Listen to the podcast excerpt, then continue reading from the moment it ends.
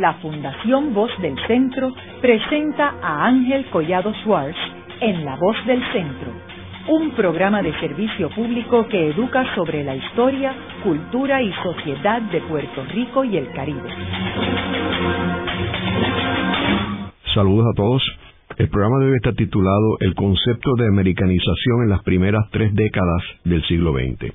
Y hoy tenemos como nuestro invitado el doctor Pablo Torres Casilla, un estudioso de este tema, y este fue el tema de eh, su tesis, eh, y que es profesor de historia y, y como digo, eh, conocedor de este tema mediante la preparación de su tesis. Pablo, me gustaría que le explicaras a nuestros radioescuchas en qué consiste el concepto de americanización. Sí, buenas noches.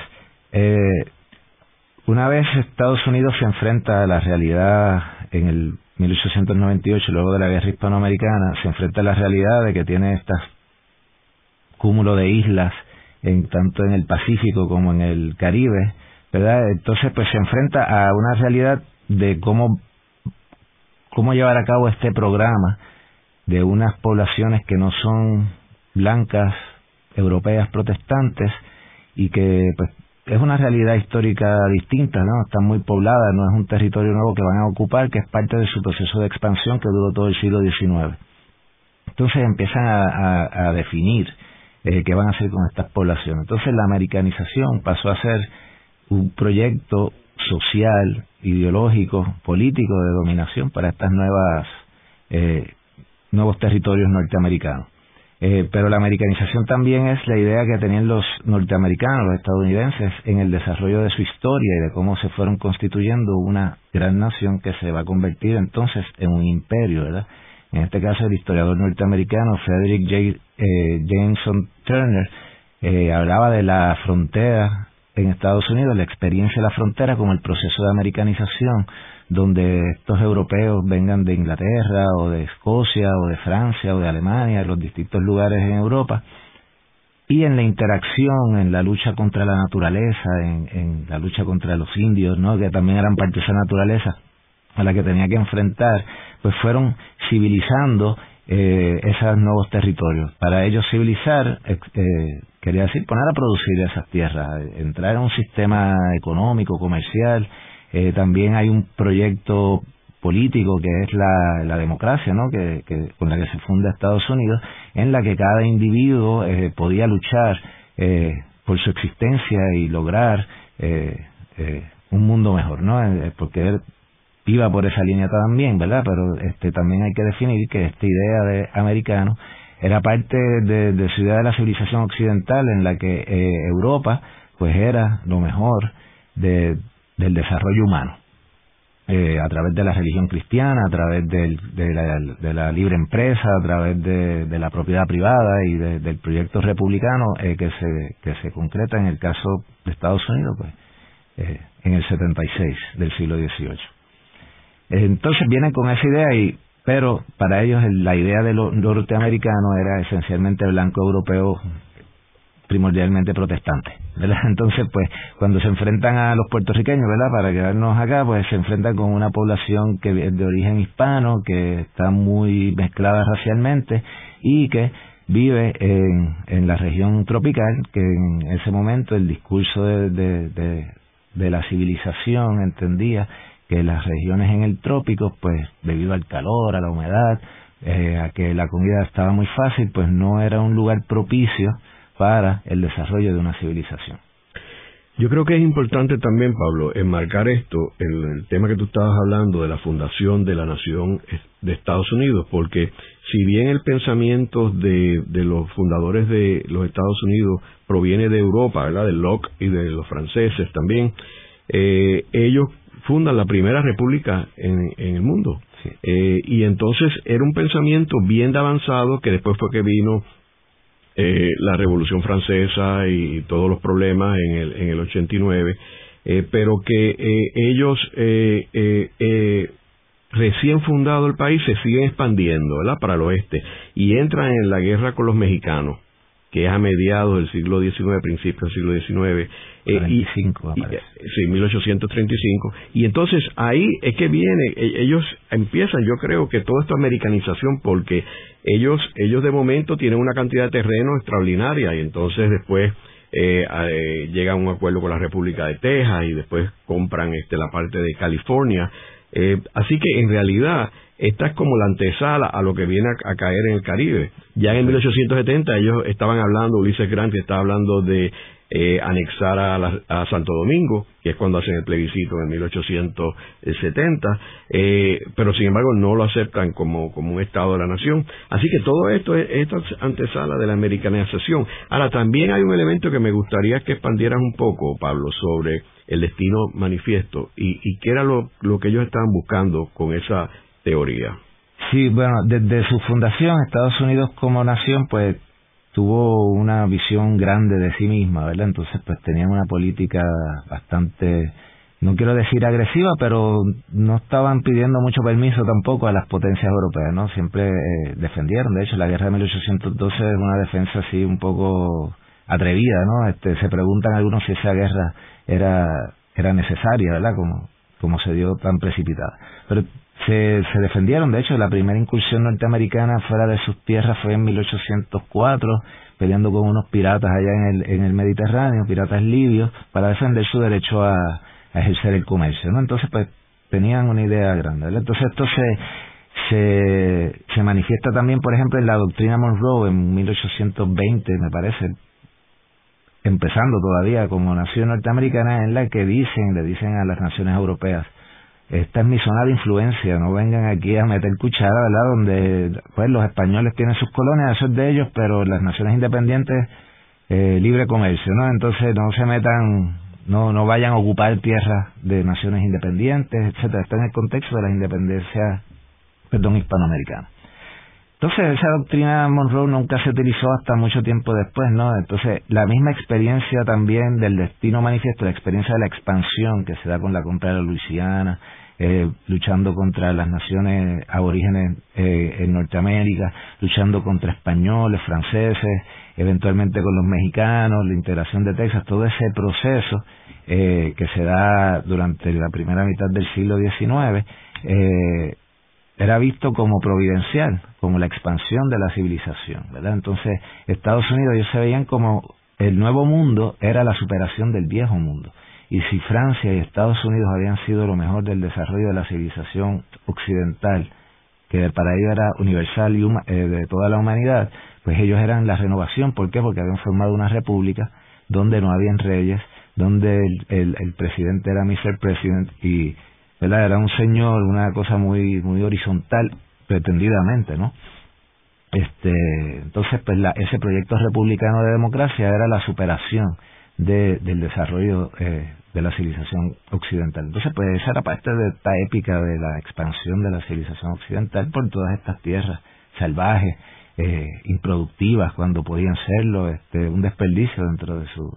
Hay que vincular ciertamente esta idea de, la civilización, la cultura, la productividad en términos económicos y esa idea que ellos tenían de democracia, ¿verdad? Este, y de la libre empresa. Era fundamental. ¿Cómo, tú diferenciarías eh, el concepto de americanización con el concepto que tenían anteriormente los ingleses o los franceses o los españoles en su proceso de expansión? Eh, pues aquí hay hasta cierto punto, pues con la idea esta de la democracia, ¿no? Este, pues una aceptación y el desarrollo de unas políticas de cierta tolerancia, ¿verdad? En la práctica no se da del todo porque pensemos en uno, unos inmigrantes irlandeses, por ejemplo, que eran blancos, eran pero eran católicos.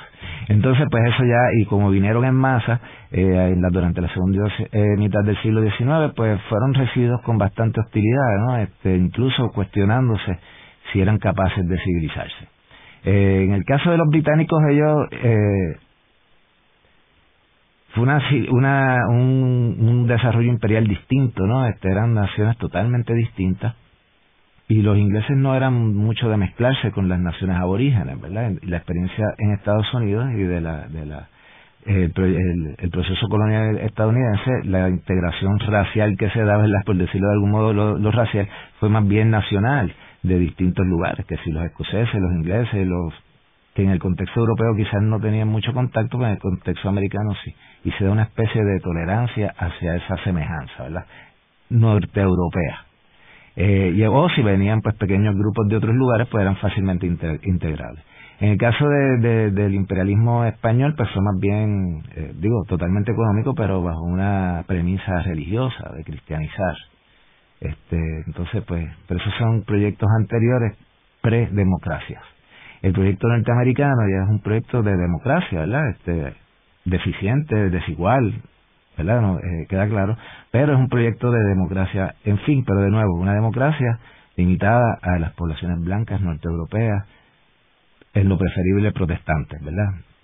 Este, en la medida en que fueron llegando otros grupos, eh, eh, la segunda mitad del siglo XIX, donde hubo una gran inmigración hacia los Estados Unidos, de ya de, rusos, de Europa del Este, de judíos, de, eh, de griegos, pues entonces son distintas razas, de nuevo entre comillas, ¿verdad? Más morenos, con unos temperamentos distintos, eh, católicos, ortodoxos, judíos de religión, este, con, con con otro background eh, cultural, por decirlo de algún modo, entonces empezaron a, sentirse eh, ciertas limitaciones a ese proyecto de americanización. Incluso se desarrolló todo un proyecto de una especie de política de bienestar social que estaba dirigido particularmente a esas eh, poblaciones, lo que se conoce como el social gospel a finales del siglo XIX y el movimiento progresista a principios del XX, en el que se establecieron políticas de integración a estas poblaciones muy distintas. ¿verdad? En las que se les enseñaba el inglés, cultura americana, eh, los preparaban para, para la ciudadanía,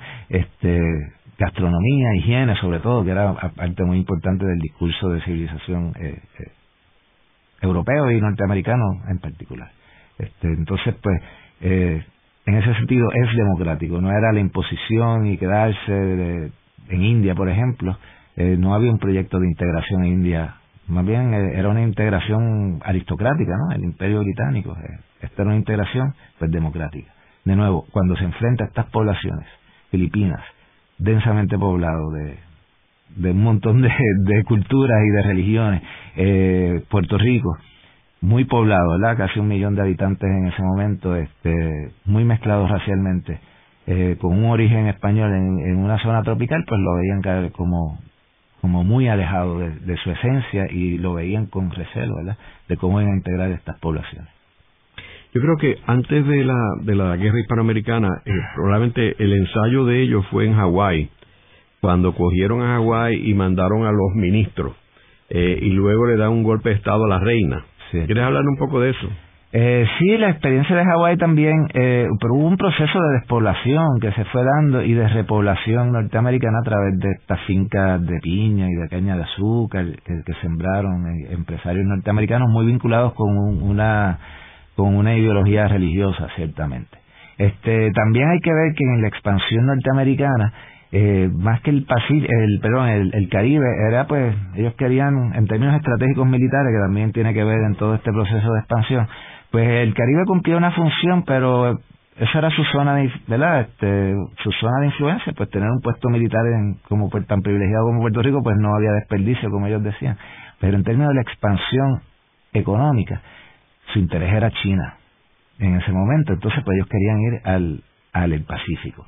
Por eso Filipinas también era muy importante en su idea. Y ya Hawái, pues, este, temprano en este proceso, ¿verdad?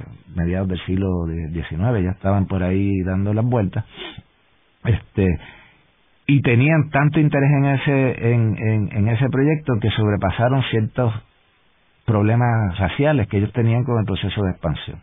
Por eso la, la población eh, nativa hawaiana pues fue duramente reprimida y sesgada, ¿verdad? Incluso trajeron poblaciones, permitieron la inmigración de japoneses y de chinos que, un poco diluían la fuerza que tenían eh, los aborígenes nativos.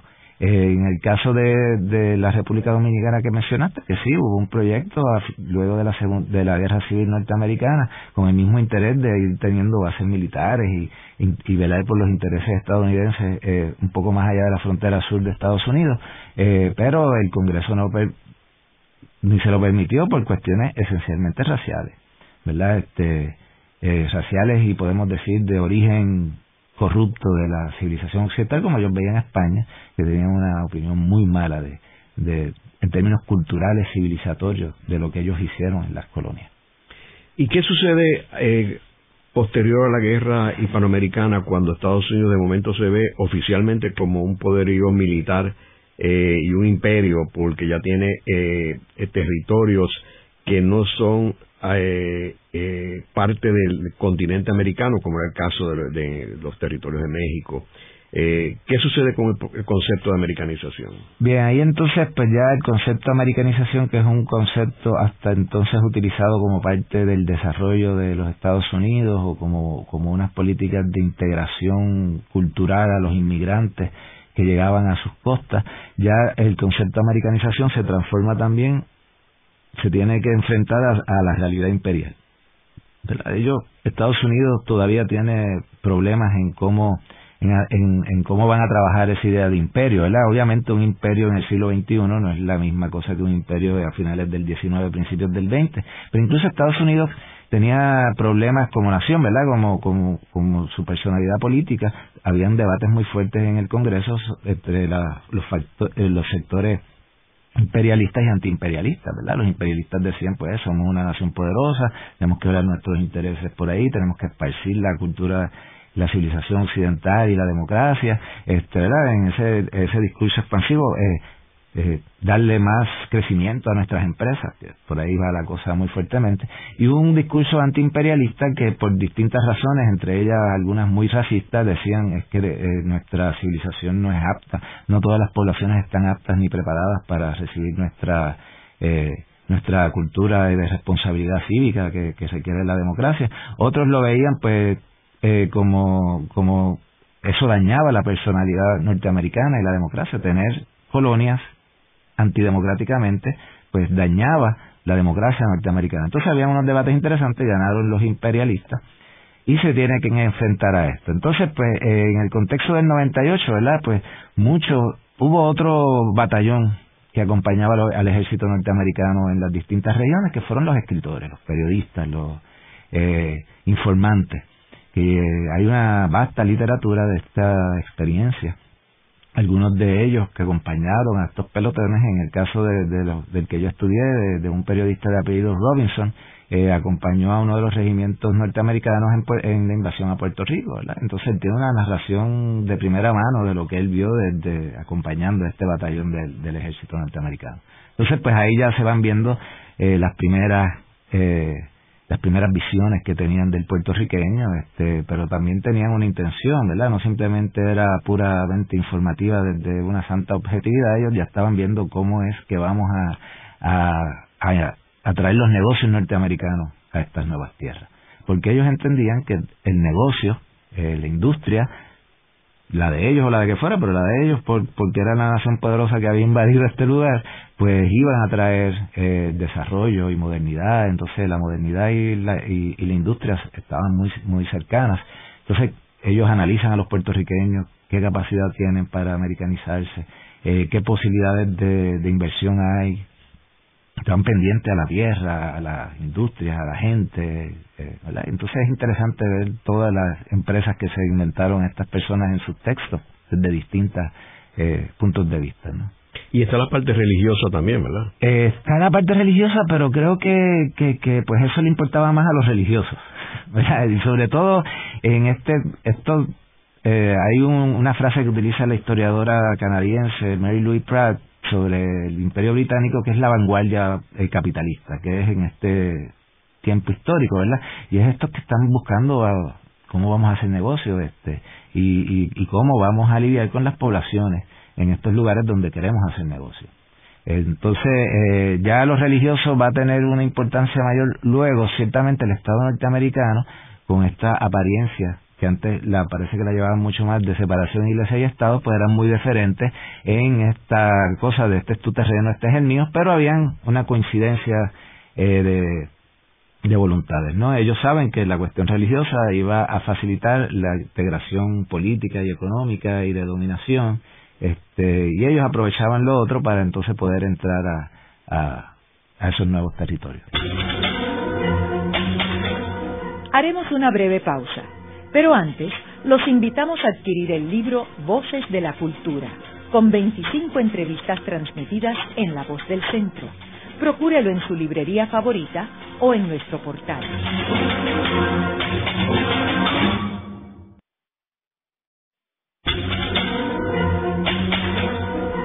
Están escuchando a Ángel Collado Schwartz en La Voz del Centro.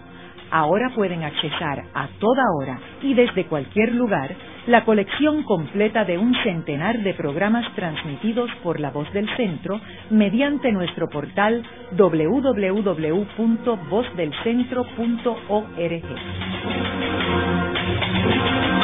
Continuamos con el programa de hoy titulado El concepto de americanización en las primeras tres décadas del siglo XX, hoy con nuestro invitado, el doctor Pablo Torres Casillas. Eh, Pablo, en el segmento anterior estábamos hablando de la cuestión de la influencia de la religión en este concepto de americanización.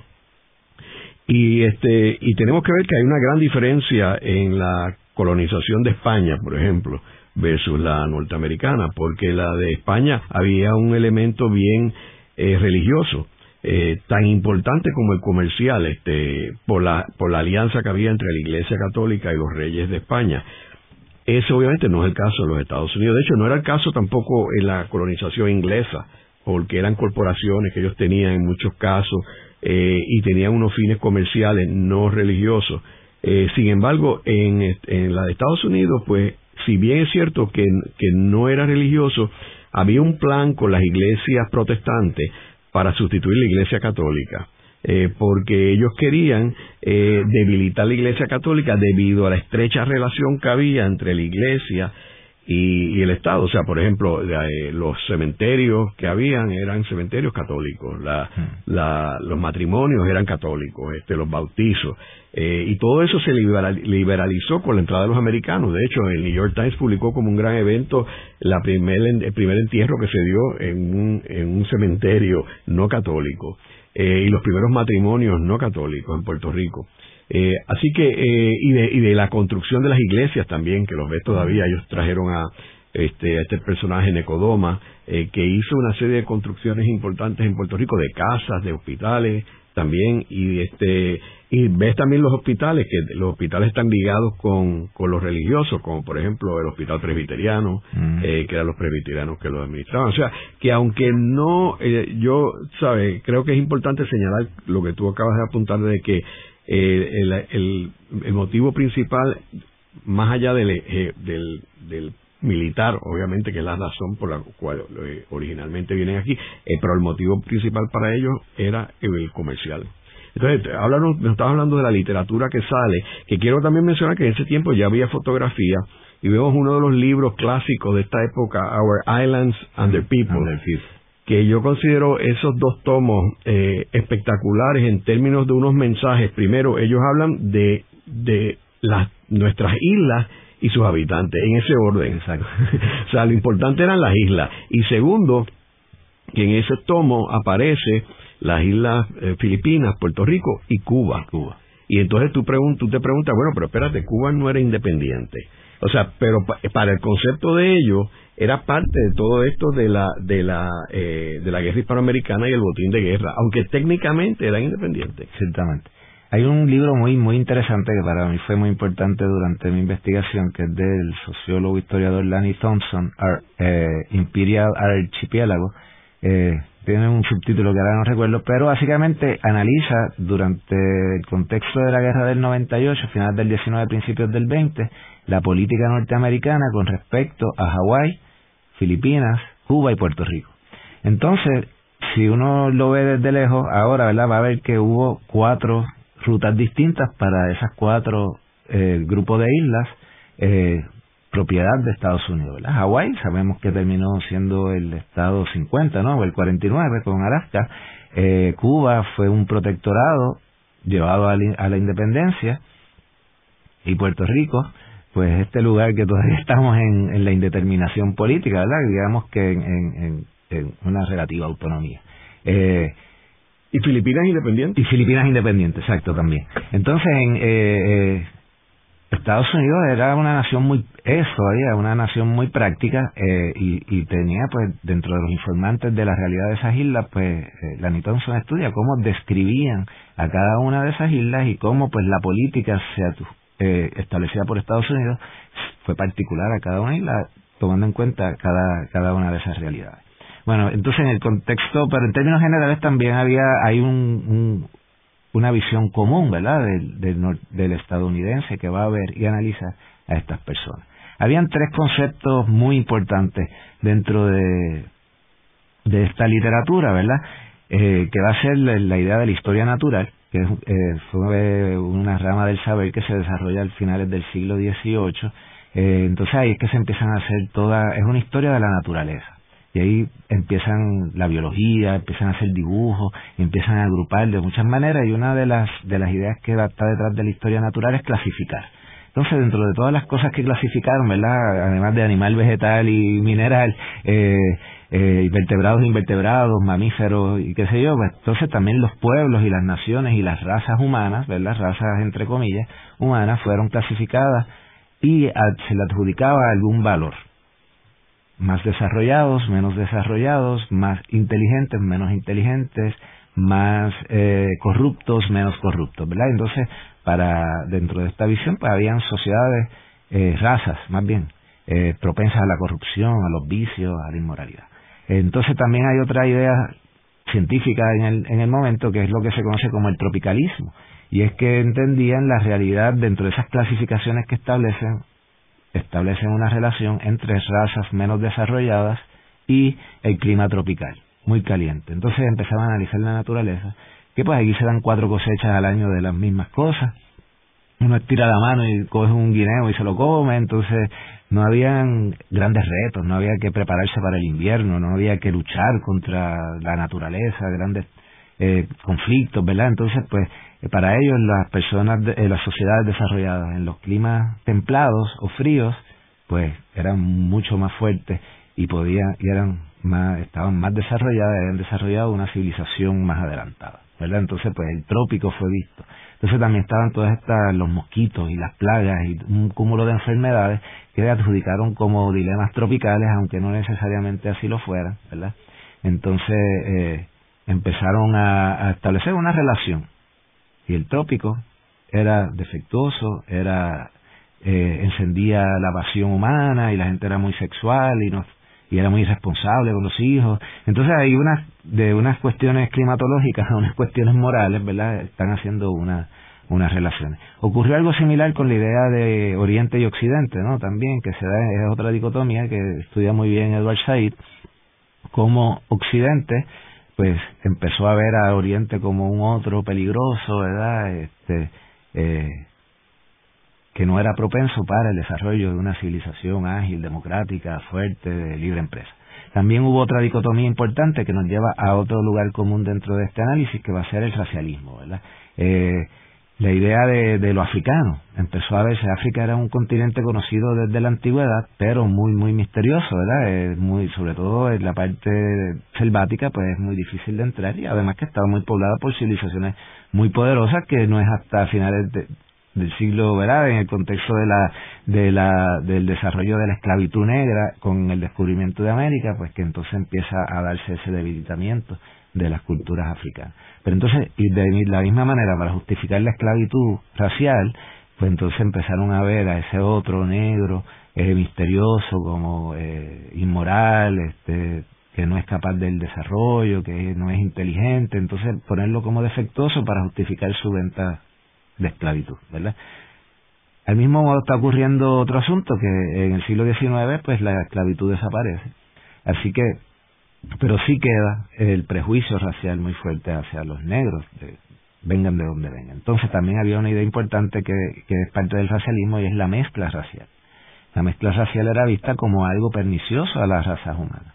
¿verdad? Y este ideal de pureza que tiene su momento terriblemente cumbre, ¿verdad? Con el arianismo nazi de, que se expresó en Hitler o con el imperio japonés, ¿verdad? Que también tenía un fuerte contenido racial, como todo, ¿verdad? Todo proceso de dominación es eh, es parte de esa idea de, de, lo racial. Entonces esos tres aspectos son importantes en este discurso eh, colonial y van a, a, a describir esa realidad desde esa perspectiva.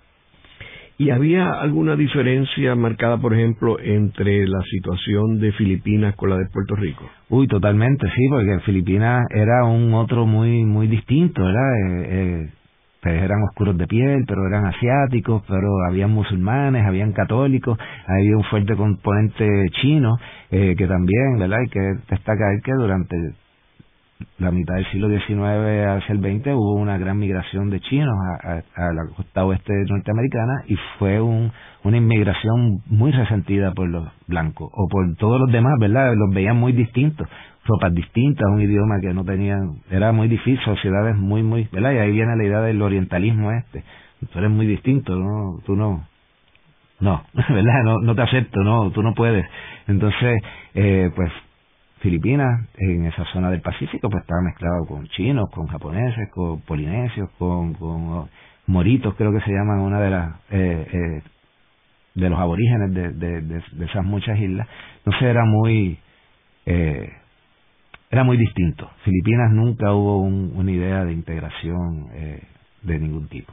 Eh, Filipinas tenía eh, eh, sí eh, la, la, importancia militar de tener bases militares en la zona del Pacífico y tener puestos de comercio, ¿no? Hay que recordar que la, pues, la navegación, aunque muy adelantada, pero necesitaba de lugares donde atracar y se abastecerte de carbón, de agua y de alimentos, entonces pues Filipinas eh, iba a cumplir esa, como lo hacía para España también, parte del circuito comercial español. Pero no había una idea de integración y de hecho la independencia se negocia muy temprano este, en el siglo XX ya se sabía que ese era el destino de Filipinas. Eh, Pablo, y en términos de este concepto de americanización de Puerto Rico, eh, ¿había un plan maestro o eran muchas posiciones eh, independientes? Mm, eh, lo más oficial que puede verse como un plan maestro fue el proyecto de educación a través de eh, donde querían convertir a Puerto Rico en, una población de habla inglesa, ciertamente. Eh, es contundente, más que el de la religión. Pues de la religión, como comenté antes, pues, eh, pues se abre a la libertad religiosa y habían unas concordancias ¿verdad? evidentes entre los gobernadores norteamericanos y los funcionarios norteamericanos en Puerto Rico con las iglesias norteamericanas en Puerto Rico. Pero, como destaca eh, Samuel Silva, en el estudio sobre el protestantismo en Puerto Rico, la segunda generación de protestantes, de las iglesias protestantes, estaban dirigidas por puertorriqueños y respondían a la diversidad puertorriqueña, ¿no? Pues habían estadistas, autonomistas, independentistas dentro del protestantismo, aunque sí, pues no podemos decir que no, que, que el protestantismo vino a facilitar el trabajo, porque son norteamericanos quienes vienen a traer una idea religiosa que es compatible con la idea política, ¿verdad? No, no es de extrañar y ha habido esa alianza de religión y, Estado desde siempre, ¿verdad?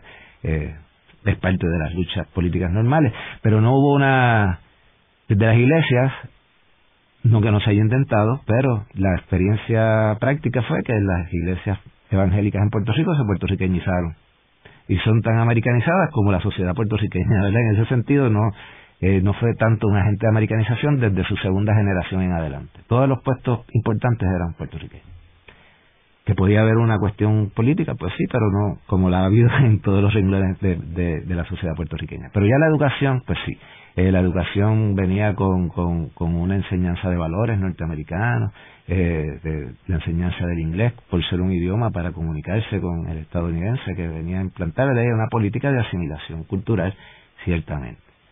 De nuevo, la experiencia ocurrida durante el siglo XX es que enfrentaron resistencia de los maestros y maestras, enfrentaron resistencia de los puertorriqueños y puertorriqueñas que querían que les enseñaran de Puerto Rico, ¿verdad? Y en ese sentido la sociedad puertorriqueña estaba constituida culturalmente con su tradición, con sus personajes importantes, con sus concepciones particulares, con un sentido de identidad muy poderoso que es lo que ha sido eh, lo que ha detenido esa política de americanización. ¿Qué ocurre a partir del 40? Pues se abandona eh, la, la, educación en inglés, se, se le da la autonomía al gobierno de Puerto Rico, la autonomía relativa que tenemos para establecer la política de educación. Y hay todo un proyecto de educación dentro del Estado Libre Asociado, que eso es materia de, de un interesante programa también. Pero eh, hasta ahí llegan. y no fueron, no, no lo lograron, ¿verdad? Aquí estamos hablando nosotros en español. Yo pienso que más influencia el inglés ha tenido el cable TV y las computadoras que todo ese periodo de, educación que fue muy muy fuerte dentro de la política de americanización. Hay también una, eh, hay que entender también que Estados Unidos eh, trajo dinero, eh, no es la manera de decirlo, pero redistribuyó el dinero que extraía de, la, de las industrias que, que, que hacían en Puerto Rico para dos puntos importantes, la educación y la salud. ¿verdad? Y sus políticas de salud, por ejemplo, Bailey K. Ashford, que vino y, descubrió el gusano de la uncinariasis, que, que tenía todos los campesinos puertorriqueños que caminaban descalzos por por todas las fincas que trabajaban con, con parásitos que, les daban una anemia terrible y por eso esa idea del, del puertorriqueño cansado y vago era que estaba enfermo. Entonces pues Bailey Ashford que descubre que es la oncilariasis desarrolla un tratamiento y empieza a curar. Eso también fue una política de americanización. ¿Por qué? Porque se empieza a ver a Estados Unidos como quien te viene a resolver los problemas. Entonces, en ese sentido, sí hay eh, eh, la americanización fue muy poderosa porque el gobierno norteamericano se enfrentó a la clase dominante puertorriqueña. Entonces la clase dominada puertorriqueña encontró en el norteamericano un aliado para defender sus intereses. Entonces ahí creo yo que se da, eh, se enraiza la idea de esa de dependencia, podemos hablar ahora del puertorriqueño hacia el norteamericano, porque es que nos defiende de los malos gobernantes puertorriqueños y podemos hacer una metáfora sobre cómo el Tribunal Federal o Fiscalía Federal se lleva a los corruptos puertorriqueños, ¿verdad? Entonces, y hay esta idea de que, de que ¿qué nos haríamos sin los estadounidenses? Porque no podríamos hacerlo nosotros mismos, porque no podemos, ¿verdad? Entonces, en ese sentido, ese discurso colonial sí ha calado hondo, pero no desde cambiarnos hacia sentirnos y ser norteamericanos, más que a la dependencia que tenemos, que para ser puertorriqueños necesitamos a los americanos. creo yo, ¿verdad? Como análisis. Yo creo que es interesante esto que mencionas de la educación y de la salud y, y cómo, cómo Estados Unidos asumió un, eh, el protagonismo del desarrollo de ambas, ambas eh, ambos elementos. En el caso de la educación, eh, yo creo que el elemento que, eh, uno de los elementos más importantes es cuando ellos establecen la Universidad de Puerto Rico que los españoles nunca habían querido establecer una universidad. Eh, había que irse a estudiar a España. Eh, lo más cerca era lo que había en el eh, lo que es ahora el Centro de Estudios Avanzados de Puerto Rico del Caribe, que era el, conocido como el Seminario Concilial. en el Ateneo daban En el Ateneo también. pero no había una universidad como tal como lo hubo en el caso de Santo Domingo o en La Habana. Eh, y entonces vemos que eh, a principios de siglo la Universidad de Columbia, Nueva York, eh, establece a través del Teachers College de ellos un estudio sobre la educación en Puerto Rico, que luego este se habla en un libro sobre la educación en Puerto Rico, que se publica un estudio de sobre la educación en Puerto Rico que publica el doctor Osuna. Eh, y entonces eh, eh, se analiza toda esta cuestión del el caso de la Universidad de, de, de Puerto Rico vis a vis los recursos de educación. y luego, con lo que tú hablas de la salud, me parece también interesante que el, la Universidad de Colombia también se envuelve y establece lo que se llamaba el Columbia School of Tropical Medicine eh, que luego acaba siendo la escuela de medicina, que es lo que tenemos actualmente. Pero son ellos los que se envuelven porque ellos mm, sabían que hacía falta crear una generación de médicos puertorriqueños.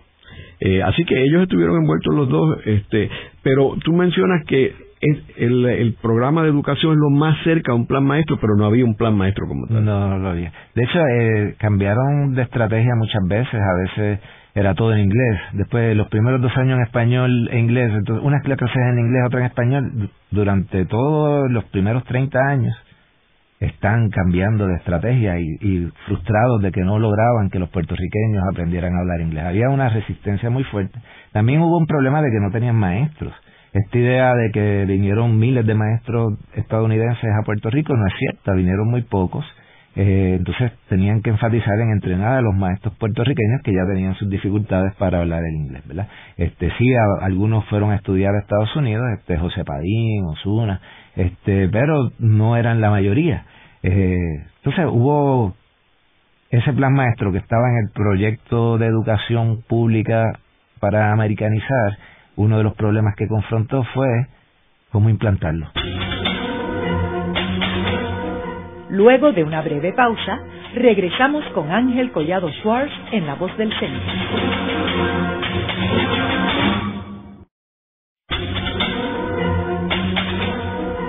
Están escuchando a Ángel Collado Schwartz en La Voz del Centro.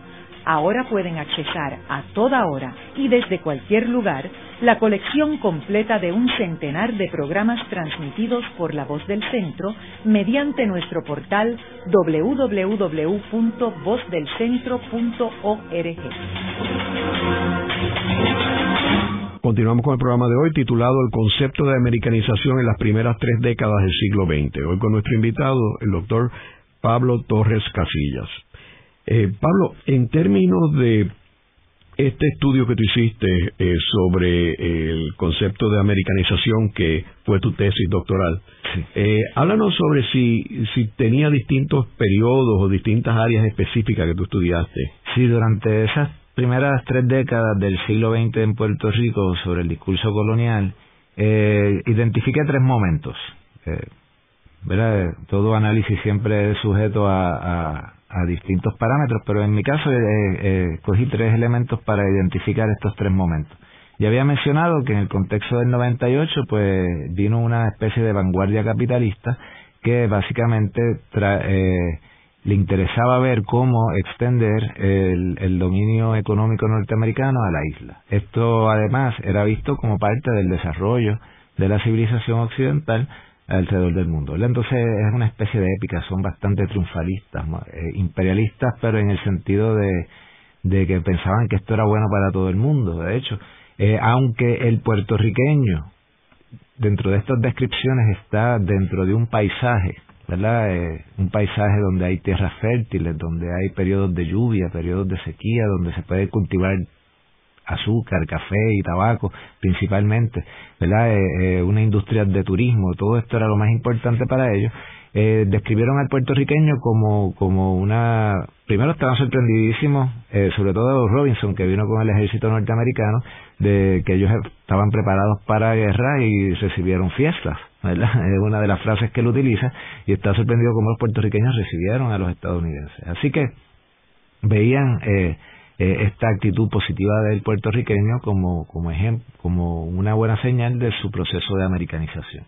Eh, otra buena señal que ellos identificaron es que la mayoría eran, por lo menos, parecían blancos, ¿verdad? Entonces, pues eso era dentro del imaginario de los norteamericanos blancos en ese momento como una muy buena señal de este proceso de, de educación. El principal escollo, como había mencionado, pues era la cuestión de la mezcla racial, cuánto daño había, ¿verdad? Y estos son daños en el ser dentro de esta narración, no que exista un daño en lo absoluto, pero lo veían de esa manera, era pues el clima tropical, que había que enfrentarlo, eh, la mezcla racial y la y, y, que fuera España quien originara la civilización occidental en Puerto Rico, particularmente por varias razones, por el poder de la Iglesia Católica, que era vista como una institución oscurantista, anticientífica y antimoderna, ¿verdad? Como se comporta a veces, o se ha comportado. Eh, también había un problema esa, e, ese sistema político monárquico, aristocrático, de privilegios, donde pues hay distinciones nobiliarias y eso pues era totalmente el ideal republicano que ellos y democrático que ellos sentían expresar. Eh, y eh, el, y la leyenda negra, ¿no? Eh, que, era muy común dentro del, del, imaginario de conquista, de colonización y conquista española, como de violencia, que mataron, que impusieron a sangre y a fuego, a cruz y a espada la civilización española, ¿verdad? Eh, olvidando un poco su propio proceso colonizador y todas las guerras que tuvieron con las naciones originarias de Norteamérica. Eh, y toda la violencia que generaba sus distintos estilos, pero para ellos pues eh, el, el, estilo español era muy muy malo y había tenido muy malas consecuencias. Incluso los había preparado muy mal para la política. Pero en general esa primera generación de cronistas son bastante triunfalistas de, de lo que se puede lograr. Decían que en 10 años, 10 o 15 años iban a estar americanizados los puertorriqueños. En la siguiente década, en 1904 y 5, son los dos libros que yo analizo, eh, son dos funcionarios de alguna manera vinculados al gobierno norteamericano. Eh, Edward Wilson era fiscal del Tribunal Federal, eh, alguacil, perdón, del, del Tribunal Federal en Puerto Rico. Hizo una historia política sobre eh, de Puerto Rico y un reverendo de apellido Van Middledick que hace una historia de Puerto Rico hasta el momento en que llegan los norteamericanos y luego la segunda parte es como un planteamiento de las políticas norteamericanas en Puerto Rico. Él fue el director de la San Juan Free Library, lo que eventualmente va a ser la, la Biblioteca Carnegie allí en Puerto de Tierra, cercano al viejo San Juan. Eh, aquí pues ya han pasado unos 5 o 6 años de dominio, eh, de, dominación política, ya se ha establecido incluso la, la primera ley de gobierno civil en Puerto Rico, la ley Foraker, y pues eh, particularmente el, Partido primero Federal y luego Unión de Puerto Rico bajo el liderato de Luis Muñoz Rivera, fue muy hostil y, y, se enfrentó mucho a las políticas que trataron de establecer el gobierno norteamericano en Puerto Rico. ¿Por qué? Y aquí se puede ver una, eh, una de las teorías eh, del análisis de la confrontación económica en Puerto Rico. Ciertamente el gobierno norteamericano tuvo un enfrentamiento a las clases dominantes puertorriqueñas y los debilitaron a través de factores económicos, ¿verdad? La depreciación de las tierras, la depreciación de la moneda, de sus propiedades, este, la llegada y casi restricta del capital norteamericano, en particular el desplazamiento del, del, del café como industria eh, de generadora de riqueza. Eh, Estados Unidos no le interesaba el café puertorriqueño, le interesaba el azúcar, ¿verdad? Y entonces ahí pues hubo una correlación de fuerza un poco más cercana. La mitad del azúcar producido en Puerto Rico era de las capital, de las cuatro eh, transnacionales norteamericanas en Puerto Rico, las demás eran capital puertorriqueño o español o europeo, pero radicado en Puerto Rico. Eh, entonces, pues ahí hubo un confronta una confrontación muy fuerte. Entonces también está la confrontación cultural, ¿no? Este, los privilegios que tenían los privilegios relativos que tenían los trabajadores en, la política norteamericana versus lo que no tenían bajo la política puertorriqueña. Eh, la, a pesar de, que he mencionado que Estados Unidos es, un, una sociedad muy racista, este, pero incluso los negros puertorriqueños, pues quienes los oprimen, los negros puertorriqueños o españoles, entonces pues veían en el americano un aliado a sus intereses y, entonces pues esta retórica de igualdad y de que todo el mundo es igual, entonces ejemplos evidentes como Barbosa que estudia en, Detroit, eh, en Ann Arbor, ¿verdad? Y se doctoró y era una persona muy importante en el contexto de la sociedad puertorriqueña, un negro eh, que había llegado a lo más alto de la política puertorriqueña. Eh, así que también eran unos aliados naturales y las mujeres, este, que pues a pesar de que todavía en Estados Unidos no tenían el derecho al voto en todos los estados, en algunos estados sí lo tenían, pero también sí había unas leyes que, que beneficiaban a, a las mujeres como el divorcio, como unas leyes de protección este, de, contra maltratos relativas que habían en ese momento. Esto también las leyes son una cosa y la cultura pues es un filtro muy poderoso en cómo se implementan esas leyes. Luego de la pausa, continuamos con Ángel Collado Schwartz en La Voz del Centro.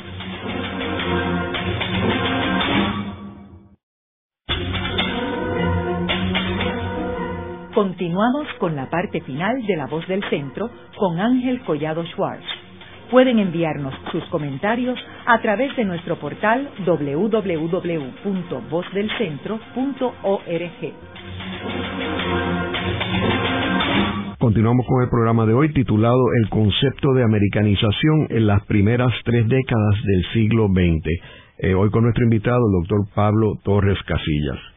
En el segmento anterior estábamos hablando de cómo Estados Unidos, desde que llegó a Puerto Rico, tenía un plan que, que la consecuencia de ese plan fue la destrucción del capital puertorriqueño, eh, ya que en aquel momento eh, ellos devaluaron el peso a 60 centavos eh, el peso español o español, eh, el peso puertorriqueño y que eso obligó a que muchos de los dueños de tierras tuvieran que venderle a los americanos y convertir tierras que eran agrícolas eh, y que Puerto Rico era, era, autosustentable desde el punto de vista ah, alimentario, se convirtió en un país que tenía que importar toda la alimentación y las tierras eran más bien para la producción de azúcar.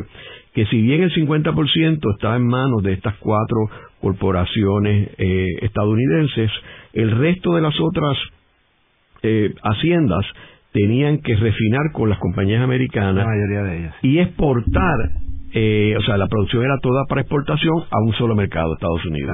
Sí, entonces en, eh, eh, ante esta realidad de, estos cronistas, como yo les llamo, sobre la americanización en Puerto Rico, pues se enfrentan a la resistencia de, ciertos sectores, en este caso dominantes, o relativamente dominantes de la sociedad puertorriqueña. y, el Partido Federal y Unión fue visto como una piedra de tropiezo en el camino de la americanización entonces, eh, ¿verdad? Y parte se, en parte lo destacaban en el apego a la cultura hispana y al español y cómo ellos lo que querían era mantener sus privilegios y eran totalmente antidemocráticos. Eh, pero también la manera en que ellos veían que el puertorriqueño se tenía que americanizar, todavía están convencidos de ello, era una especie de conversión religiosa, es como yo lo veo. Este, había que abandonar todo pasado anterior al 98 y renacer en el americanismo, ¿verdad? Este, eh, era una exigencia en términos discursivos, ¿verdad? Por su por la manera en que lo escriben, no lo dicen de esa manera, pero era lo que le exigían era el Partido Unión como hicieron los republicanos o como ellos veían que habían hecho los republicanos y es que los americanos vamos a hacer a, a colaborar y a darle un un voto de fe a estos funcionarios continentales que vienen a implantar las políticas norteamericanas, ¿verdad? Que eh, no podemos decir que fue un plan de destruir el al empresario puertorriqueño, era un plan para permitir la entrada del capital norteamericano en Puerto Rico, lo cual destruyó el capital probablemente, pero ellos podrían decir, pues no se pusieron al día porque la sociedad es una competencia donde el más hábil prevalece, ¿verdad? Entonces esto es eh, en el imaginario que se tiene sobre el concepto de, la, de la civilización. Ahí identifico otro momento, ya aquí brinco dos décadas, en la década del 20, con dos libros particularmente. Un, un emisario norteamericano, Norton Mixer, pero también analizó el texto de, de un funcionario eh, norteamericano en Puerto Rico, llegó en el 8 y se fue como en el 30 y pico, de apellido Van Duysen, que entre otras fue subcomisionado de la policía, pero entre eh, al final de sus días fue el en Puerto Rico fue el secretario personal del gobernador Towner. Era el secretario de la gobernación, podríamos decir, así que era un funcionario de muy alto nivel en la, en la estructura colonial norteamericana. Entonces este personaje con su esposa, segunda esposa, primero se casó con una puertorriqueña que muere, se casa con esta mujer de Indiana que viene y trabaja en la Universidad de Puerto Rico como una de las maestras que enseña inglés en la universidad. Este, y aquí ya hay una transformación interesante en el discurso colonial, colonial norteamericano porque esa cultura hispana que antes era un problema, ahora no lo va a ser. Ahora más bien va a ser una especie de, de asset, como se le diría en el empresarismo, ¿verdad? una manera, un activo para llegar a los países latinoamericanos. Entonces, dentro de mi experiencia, es el momento en que empieza a considerarse a Puerto Rico como el puente de dos culturas, que va a ser este uno de los de las frases favoritas del Estado Libre Asociado, ¿verdad? Este, en esa cosa intermedia que, que los representa, ¿verdad? El autonomismo puertorriqueño. Eh, y ahí pues se empieza a valorar la literatura y se empieza a ver la música y la cultura puertorriqueña no como ejemplo de estas personas extrañas atrasadas, sino como, como una idiosincrasia particular y que al mismo tiempo esa idiosincrasia particular ha sido muy leal a, a, Puerto a Estados Unidos, perdón, que, que, esa es su manera de haber sido americanizada. De hecho, cuando eh, Columbia University establece eh, aquí, de, a raíz de, de de Pedreira estar estudiando allí, establece el Columbia University Spanish Department en la Universidad de Puerto Rico. Eh, y después lo que se conoce como el Departamento de Estudios Hispánicos. un vínculo muy interesante que hay que estudiar sobre la Universidad de Columbia y Puerto Rico. Correctamente.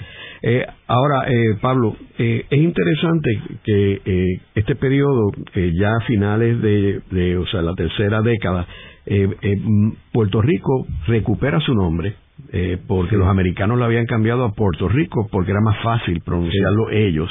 Eh, yo creo que eso dramatiza el concepto de americanización cuando le cambias el nombre al país. Eh, es uno de los actos más poderosos en términos metafóricos. Sí, no, es dramático, sí. Este, y, y sin embargo, el hecho de que ellos le devuelvan el nombre a Puerto Rico es una aceptación eh, que, en realidad pues había que, mantener la cultura puertorriqueña o hispana.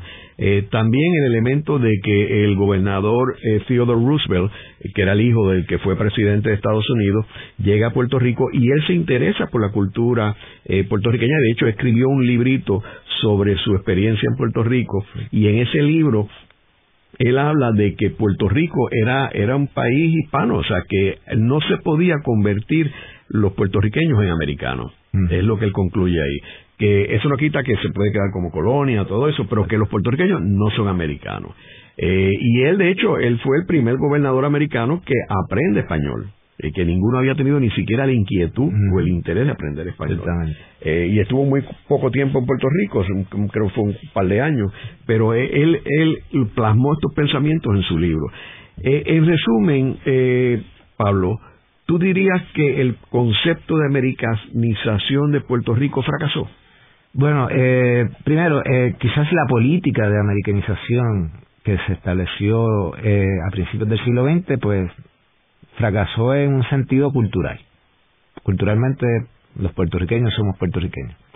Eh, cuando yo hablo del concepto americanización es que es una palabra que, ha querido decir cosas distintas para distintas personas y en distintos momentos, ¿verdad? Entonces, pues yo pues empiezo a analizar el discurso de americanización en el discurso colonial estadounidense, ¿verdad? Pero nos podríamos ir a ver cómo interpretaron los primeros puertorriqueños la idea de la americanización todos querían ser americanos porque vinculaban americanización con modernidad, progreso, democracia, eh, libre mercado y todos esos valores liberales que, habían hecho Estados Unidos muy eh, la nación poderosa que era y todo el mundo quería eso. Ya cuando se enfrentan a una política de americanización, pues eh, eventualmente, y como lo ve el independentismo puertorriqueño, a, a partir de Albizu, ¿verdad? Es la americanización como una agresión a nuestra eh, identidad cultural y esencia, y lo que quieren es convertirnos en otra cosa. Entonces ahí a partir el, el, la idea de la americanización se torna problemática, ¿verdad? Eh, lo que a mí me interesaría con estas discusiones, hay, hay mucho para discutir, es entender que pues después de 117 años de, de relación política colonial con Estados Unidos, pues la americanización es una realidad a la que tenemos que enfrentar y no decir no hizo nada. En el programa de hoy hemos discutido el concepto de americanización eh, de eh, Puerto Rico. Vemos cómo desde el principio eh, los Estados Unidos querían, había una, un concepto de americanizar a Puerto Rico y de convertir a los puertorriqueños en americanos. Ese objetivo, pues obviamente no se logró porque esto es una cultura completamente distinta. sin embargo, esto no indica que hay elementos de la americanización de Puerto Rico que sí ha funcionado, eh, lo cual no es excluyente a Puerto Rico, lo podemos aplicar también a la cultura mexicana, lo podemos a, alrededor del mundo, elementos que a través de los medios de comunicación, del cine, eh, han logrado americanizar, entre comillas, eh, muchos de los países alrededor del mundo. Pero yo creo que lo más importante es que, esto es un tema interesante y que se debe continuar estudiando. Vemos los puertorriqueños en Estados Unidos que si lo podemos definir por un desde un punto de vista que están americanizados, sin embargo uno ve las paradas de Puerto Rico y se da cuenta que hay un elemento puertorriqueñista que está vivo dentro de esa eh, comunidad. O sea que esto es un tema muy complejo para los sociólogos también, para los antropólogos estudiarlo y que es muy interesante para poder entender al puertorriqueño del siglo XXI. Gracias, Pablo. Esta ha sido una producción como servicio público de la Fundación Voz del Centro. Los invitamos a sintonizarnos la próxima semana a la misma hora. Y recuerden que pueden adquirir el libro Voces de la Cultura en su librería favorita o en nuestro portal.